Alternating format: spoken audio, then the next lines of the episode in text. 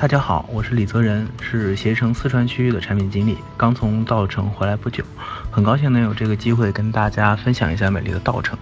我今天会从三个方面来跟大家分享这个美丽的稻城。首先我会介绍一下稻城的基本情况，然后再介绍一下怎么去玩稻城，也就是稻城的基本玩法。呃，稻城呢，它位于四川省西部甘孜藏族。藏族自治州的南部是藏东藏区，属于康巴的文化区，也是康巴文化的一个重要组成部分。前两年有个电影《从你的全世界路过》，相信有不少朋友也看过。它的主要取景取景地之一就是稻城亚丁。稻城处于这个高海拔地区，平均海拔大概在三千五百米左右。也正是因为如此，这个稻城有非常漂亮、非常清澈的蓝天。呃，然后再跟大家分享一下什么季节去玩稻城最合适。稻城最佳的游览时机是四到四月到十一月，然后基本上可以大家记一下，叫四月见雪，七月看花，十月赏枫。然后我会发一些图片，就是关于这四季的稻城。呃，然后我再给大家介绍一下这个稻城的景区。可能大家会有疑问，为什么说这个一直说稻城亚丁，稻城亚丁？那这究竟是不是一个地方啊？其实是这样啊，呃，稻城县香格里拉镇日瓦乡亚丁村，这是一个最完整的一个表述。当然，这个香格里拉镇和日瓦日瓦乡，我们一般是指同一个地方。一般游览的也就是亚丁景区，它这个是国家级的五 A 级景区，也是一个非常大的景区。然后呢，这里面会有一些。比较主要的一个景点，然后我会一一跟大家介绍。呃，然后下面呢，我会下面呢，我会跟大家分享一下基本在景区的玩法。玩法呢会分为长线、中线和短线。然后我先给大家看一下一个基本的这个景区的构造图，然后通过这个构造图来讲这种三种玩法。呃，刚刚看到有朋友问啊，八月中旬去能看到雪山吗？这个是可以的，因为那个。当地有三大神山，基本上都是全全年都有积雪，然后你什么时候去都会看到白色的这个雪山，非常的漂亮。呃，八月底去的话，花还在，然后呢草是绿的，树叶还没有开始黄。呃，然后我跟大家分享一下这个怎么玩亚丁景区啊。呃，如果住在这个香格里拉镇上的话，早上早餐后坐这个接驳车。然后坐到这个景区门口，然后在景区门口换乘景区内的交通，大概四十分钟到五十分钟左右会到达冲古寺。然后呢，这个短途玩法就是游览一下冲古寺，然后坐一个那个电瓶车直接上到洛绒牛场，也就是这个景片呃影片的这个取景地。然后在这里可以进行一些拍摄啊什么的，再坐电瓶车回到冲古寺。然后坐到景区门口，再一样的这个回到香格里拉镇，这是最轻松的玩法，这是就是短线的。然后这个香格里拉镇的海拔大概是在两千九左右，景区里的海拔是在四千左右，这个海拔还是相对比较高的。然后呢，这个一般来说不用用单单反拍出来照片。我我刚刚发的有几张照片，就是我自己用手机拍出来的。然后我再讲一下这个中等强度的玩法，也就是会看一个很美的孩子，但是也不是那么辛苦的。呃，一般来说还是一样的，到了冲古寺之后，然后去玩完洛绒牛场，同样坐这个电瓶车回到冲古寺，然后可以在冲古寺里面游览一下。然后呢，在步行一点五公里左右去到卓玛拉措，也就是珍珠海。然后呢，在那里游玩之后，再再步行一点五公里回到这个冲古寺，再坐这个景区导览车回到景区门口，然后再回到酒店。这是中等强度的玩法。这个一趟大概下来四个小时左右。还有就是保护区是不能进私家车的。因为这个上山的路是是会是盘山公路，然后呢也是必须是有经验的这个老师傅才可以，就是完美的驾驭。呃，十岁的孩子的话，这个这要看这个具体孩子的身体啊什么的。这个毕竟虽然这个高反没有那么强烈，但这毕竟也是高原的区域嘛。呃，然后我再跟大家分享一下这个长线啊，长线是非常非常非常辛苦的一条线啊。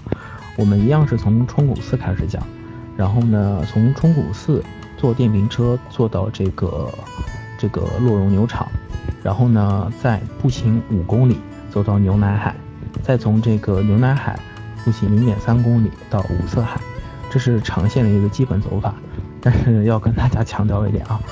别别看这个，从这个洛绒牛场到牛奶海五公里，大概这个跑步，如果在平原跑步跑半个小时左右就可以。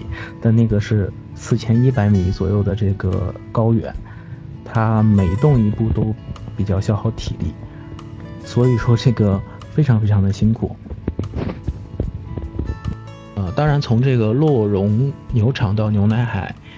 到五色海还有一种交通方式选择就是骑马，整个景区只有三十匹马，它不接受任何的预约，只能先到先得，也就是说只能你一早赶过去排队，然后如果能排得到就可以骑马上去，骑马也比较辛苦，但是会比这个徒步要好很多。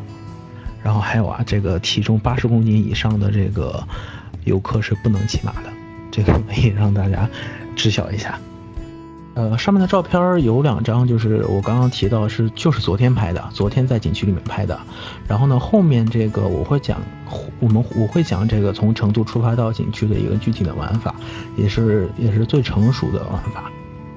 我跟大家再分享一下这个怎么去深度游。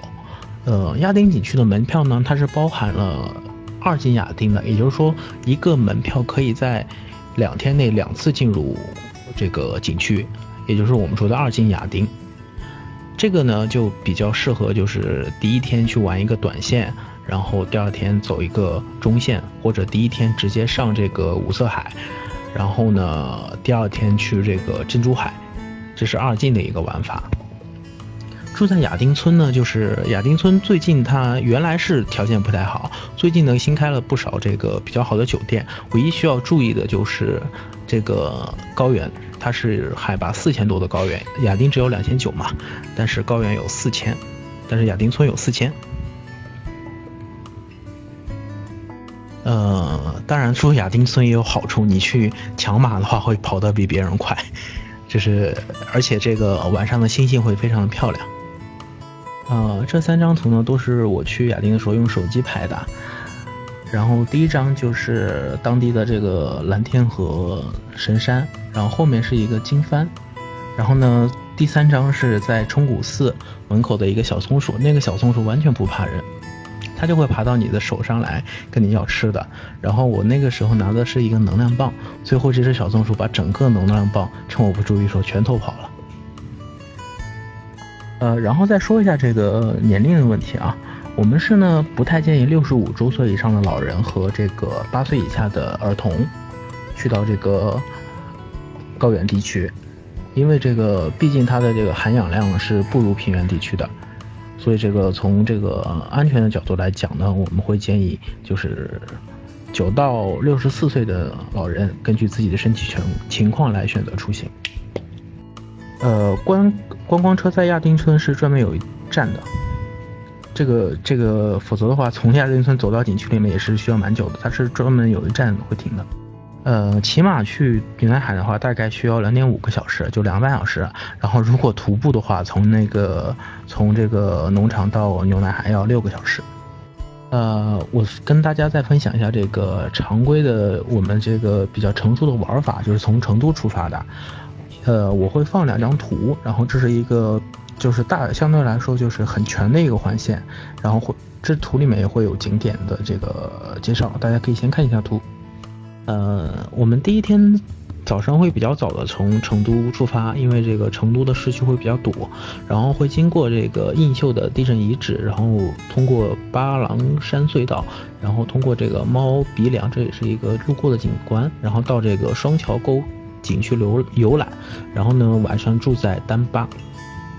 两张图就是双桥沟，然后这个应该是在秋天拍的。呃，第二天我们会那个会从丹巴出发，然后经过甲居藏寨，然后去一个这个路过雅拉雪山，然后有一家慧远寺，然后在这个车上看这个塔公草原，最后呢住在新都桥。新都桥也是这个摄影摄影师的天堂，里面会拍出很多这个很美的照片。双桥沟就属于四姑娘景区。然后呢，我们第三天会从这个新都桥出发，然后经过卡子拉山。就是一路路过非常美丽、一望无际的大草原——毛亚大草原，然后再翻过这个海子山，就到达了稻城的县城。然后你也可以看到这张白塔。然后呢，晚上我们这个这个行程会安排在这个日瓦乡，也就是这个镇子里。然后第四天呢，会从日瓦乡出发，然后去到这个景区里，然后会建议走一个长线。当然这只是建议啊。然后我们当天晚上会住在亚丁村。然后呢，第二天继接着进行游览。呃，我们第五天呢，就是会从这个这个景区离开，然后当天晚上会住在稻城的县城。稻城的海拔大概在三千五百左右。然后呢，在那边住一晚上之后，我们第六天会从稻城出发，然后去理塘，然后从理塘经过雅江。然后呢，也同样经过这个新都桥，路过一个景点叫这个泸定桥。飞渡泸定桥这个故事，大家应该会都都都在小学课本里有学过。然后呢，晚上我们会住在摩西镇。第七天的话，我们会从摩西镇出发，经过海螺沟风景区。海螺沟风景区会有一个很有名的冰山，如果天气好的话，会看到这个看到冰山，在这个四川盆地看到冰山。然后我们会经过雅安，最后的话到达成都。呃，这个以上呢就是我们这个常规的一个环线玩法。